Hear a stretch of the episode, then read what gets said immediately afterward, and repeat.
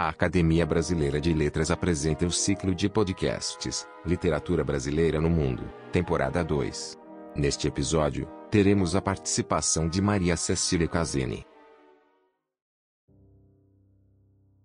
Caríssimas e caríssimos ouvintes, em nome da Academia Brasileira de Letras, eu, Antônio Torres, muito lhes agradeço pela audiência e saúdo a professora Maria Cecília Casini, que vai nos falar da literatura brasileira na Itália. Graduada em Letras pela Universidade de Florença e doutora em Teoria Literária e Literatura Comparada pela USP, Maria Cecília ensinou no Instituto Italiano de São Paulo, onde atuou também na produção de eventos culturais, assim como assessorou a Rede Globo de televisão em várias produções sobre a imigração italiana no Brasil tanto quanto tem ministrado cursos de língua e da história do cinema e do teatro italianos para a distribuidora de livros didáticos SBS, para o Mosteiro de São Bento, São Paulo e o Movimento Cristiano Lavoratório. Hoje, professora de Língua e Literatura Italiana na USP, ela faz parte do conselho editorial da revista de Italianística e desenvolve pesquisas sobre a didática da língua italiana escrita e sobre a língua da imprensa italiana no Brasil. É com prazer e aprendizado que passo a palavra à professora doutora Maria Cecília Casini. Bom dia. Antes que mais nada, queria agradecer ao professor Marco Lucchesi, da Academia Brasileira de Letras, pelo convite hum, que me permite de falar uh, da literatura brasileira na Itália. E a literatura brasileira na Itália tem uma, um histórico, digamos, uma tradição que já vem há muito tempo, mas que se fortaleceu nos últimos 20, 30 anos, conquistando, digamos assim, espaços que antigamente eram mais ocupados, digamos assim, pela literatura, eh, pelos estudos sobre literatura lusófona, mas de origem portuguesa, de Portugal. Eh, bastante recentemente houve, se assistiu na Itália a uma eh, expansão e um interesse maior também por parte dos alunos e do público em geral pela literatura brasileira eh, na Itália, também em âmbito acadêmico. Eh, houve muitos professores eh, eméritos, enfim, históricos, digamos assim, que cuidaram, que se ocuparam de literatura brasileira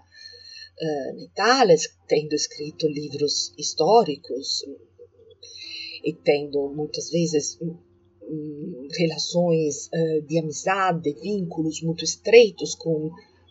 intelectuais italianos, o que eh, facilitou, digamos, essa, essa, essa produção uh, a, a, respeito de literatura brasileira na Itália e uh, essa afinidade, afinidade maior que propulsou também, propiciou, melhor dizendo, interesse por parte de alunos ou de pessoas que não conheciam de qualquer jeito e poderia citar vários nomes, eh, Piero Cacucci, eh, eh, Fernanda Stegagno Picchio, Murilo Mendes, ovviamente,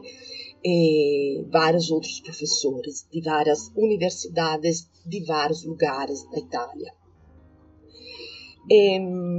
o que um, me interessa aqui nesse breve tempo que eu tenho à disposição mas uh, que me interessa destacar são três autoras que eu amo muito, que tiveram também, são, são também conhecidas na Itália, tiveram também já a sua tradição, digamos,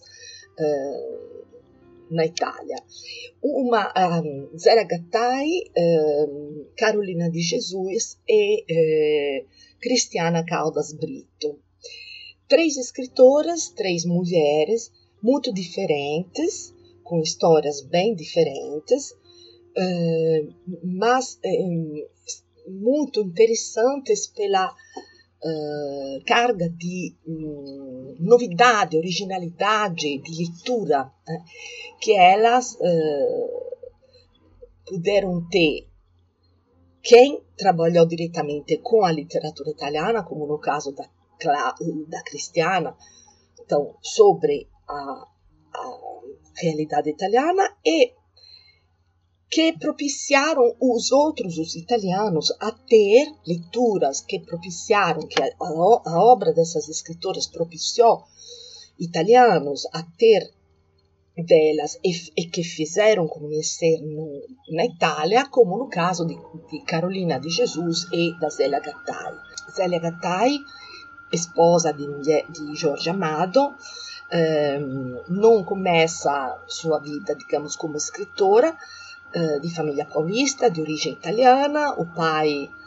eh, Gattai é um florentino que chega ao Brasil eh, para participar da abertura di una colônia, a colônia Cecília, uma colônia, um experimento utopistico, digamos, di eh, criar uma comunidade utopistica eh, equalitária eh, de produção, que fosse também um centro de produção rural e de trabalho, que foi eh, um experimento que foi encorajado pelo próprio imperador Dom Pedro II. Então ele veio para o Brasil para isso e, e depois de alguns anos a colônia não existe, existem filmes sobre a colônia Cecília, que aconselho a procurar, mas uh, depois não teve o sucesso que pensava e a colônia se desmanchou. As pessoas que fizeram parte da colônia se uh, interessaram a outros lugares do Brasil, e, uh, especialmente a São Paulo. É aí que o Gattai, que é o pai da Zélia, montou um negócio dele uh, ligado a automobilismo, a oficina de reparos de carros, enfim, comprando, indo se estabelecer na Alameda Santos com a família de das filhas, da mulher, que pure também era italiana, vêneta, e as filhas, o filho, e eh, eh, participando então eh, ativamente daquela férvida vida cultural e social que era a da São Paulo dos anos 30, 40. A Zélia Gattai nasce em 1916 e é a caçula das filhas do casal Gattai. Depois, uh, Zélia Gattai, menina, jovem, conhece uh, esquerdistas, eles, a família é esquerdista, porque essa, essa, um, esse experimento na colônia Sicília foi de matriz eh, anarquista, socialista anarquista, e Zélia conhece o uh, Jorge Amado, um dos escritores mais importantes, dos intelectuais, digamos, né, mais importantes no Brasil da época, se apaixonam, casam e eh, Zélia segue eh, eh, Jorge Amado nas suas peregrinações para fora do Brasil, também tendo sido ele eh, expulsado, exilado, né? Do Brasil por conta de seu engajamento, engajamento político e como membro do Partido Comunista da época. Então, Zélia, hum, a, a família Amado Gattai, família Amado, eh, se é, é móvel né? e Zélia acompanha o marido em vários lugares, inclusive uma das filhas dele deles nasce na Tchecoslovaquia. E, em princípio, ela não seria uma escritora, mas uh, uma vez ela começou a escrever umas crônicas, ela escrevia sempre umas pequenas crônicas né, em casa, que caíram sob o olhar do próprio marido, que incentivou muito a esposa a continuar escrevendo essas crônicas. E aí saiu. Uh, essa gênese muito sintetizada, obviamente, do livro mais famoso da Zélia Gattaia, Anarquistas Graças a Deus, que também existe em italiano, foi traduzido imediatamente, Anarchici Grazie addio e che, addio, e che ganhou também atenção da, da crítica literária italiana, em especial por parte di uh, Moravia. Uh, Moravia escreveu inclusive o prefácio da edição italiana di Anarchici, grazie a Dio. Então, e depois desse livro, que é uma coletânea de crônicas, uh, de histórias ver, verdadeiras da família da Zélia, eh, em forma de crônicas, ou seja, não bem de romance, mas de crônicas, às vezes divertidas, irônicas, em que sempre, como fundo, aparece a aquela, aquele fenômeno que devia ser a São Paulo dos anos, em pleno crescimento dos anos, da década de 40, 50, eh, ela nos eh, dá com extrema graça, nos devolve a atmosfera da do Brasil da época, estava para dizer da Itália da época, não, do Brasil da época, da São Paulo da época, que devia lembrar muito, muito algumas, alguns aspectos da Itália da época, com certeza que devia lembrar eh, que lembrava a, eh, a, aquela atmosfera de, eh, dos imigrantes, né? De, de, convivência de imigrantes italianos, claro, mas de todas as etnias, que compunha o caleidoscópio cultural que era São Paulo. Depois desse livro, que foi muito encorajado pelo Jorge Amado, é, há muito, não parou de escrever, escreveu muitos, muito, muito outros livros, sempre mantendo um, esse estilo de cronicista, né, que acho com extrema graça, muito bem, escrevendo muito bem, e, com extrema graça, sem parecer, sem invadir, invadir, digamos, a nossa. Um, a nossa eh, vida ou a nossa ideia de ela sendo a mulher de um grande intelectual, né?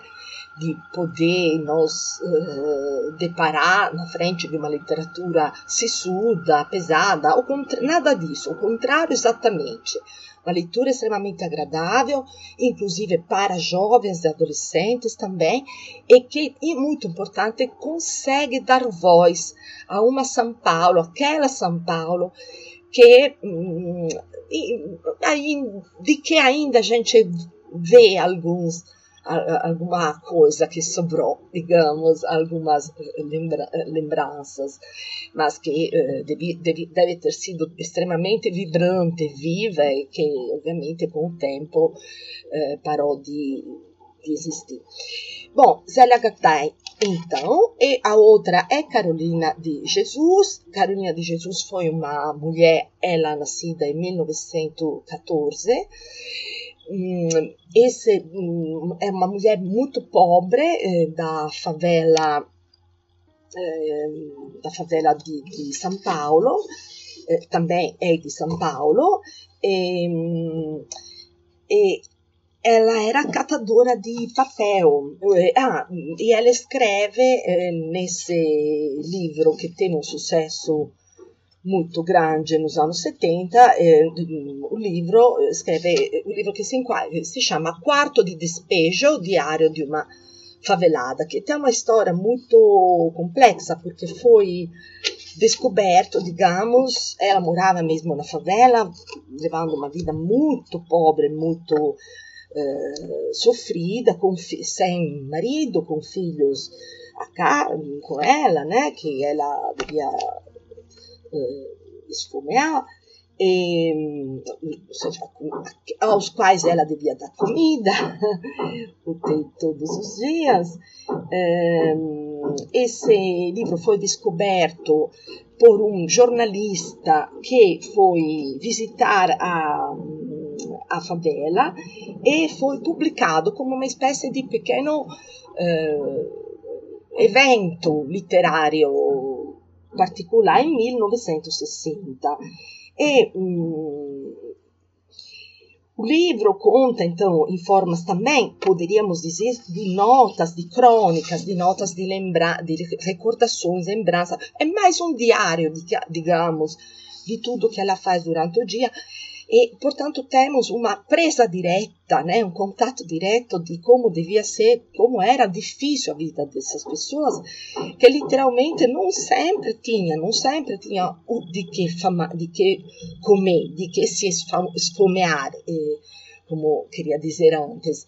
E, portanto, hum, batia assim a pé toda a favela e o bairro que era o Canindé, né, na época a favela de Canindé, o bairro de Canindé em São Paulo, para a procura de trabalho. Então ela era catadora de livros, de papel, mas também passadora, uh, lavadeira, se precisasse, enfim, qualquer coisa. E ela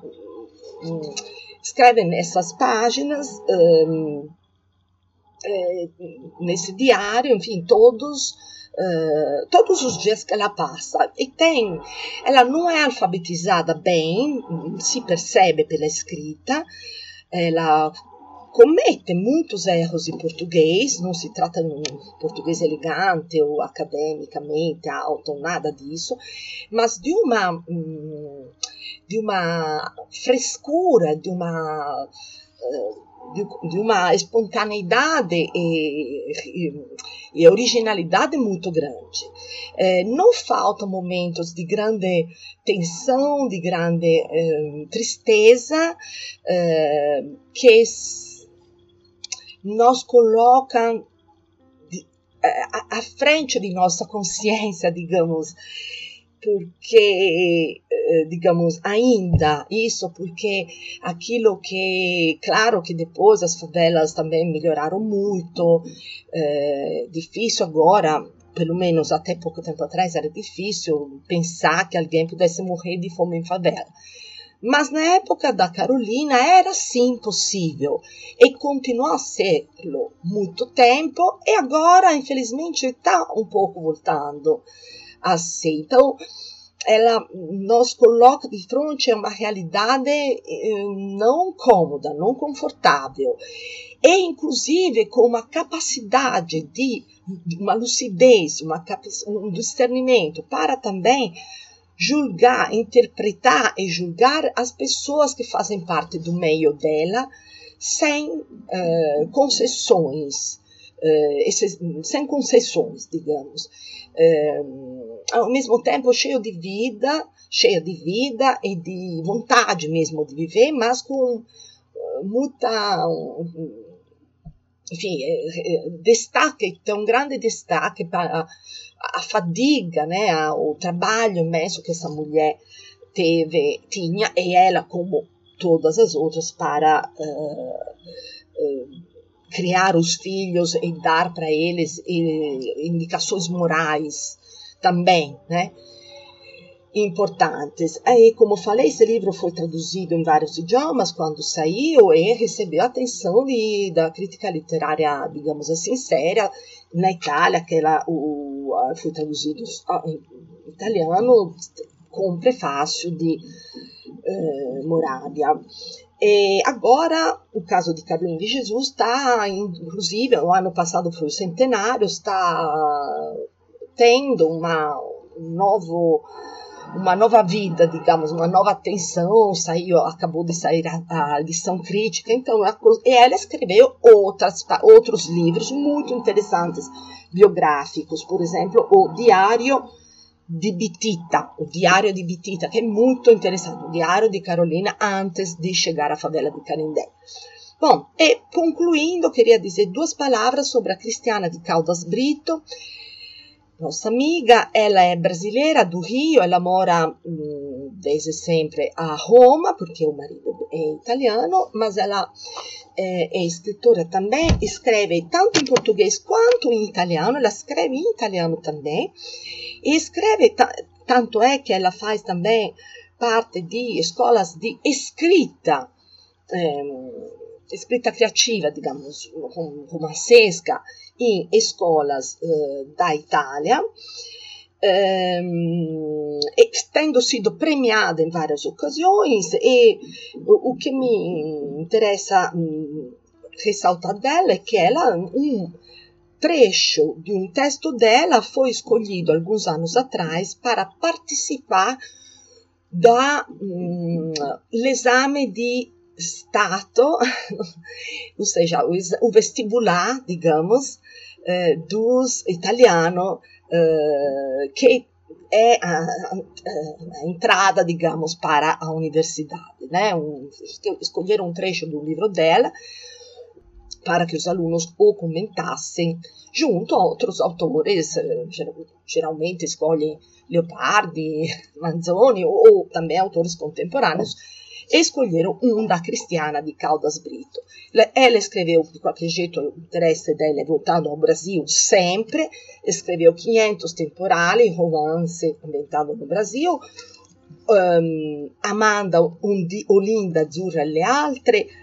qui e là racconti, vários contos e um manual de vivi scrivi verso il, suo, il tuo racconto, come, di, come escrever, né, de indicações de escrita criativa. Bom, eu paro por aqui, eu espero ter acendido um pouco de interesse para essas três es grandes escritoras brasileiras de hoje. Obrigada.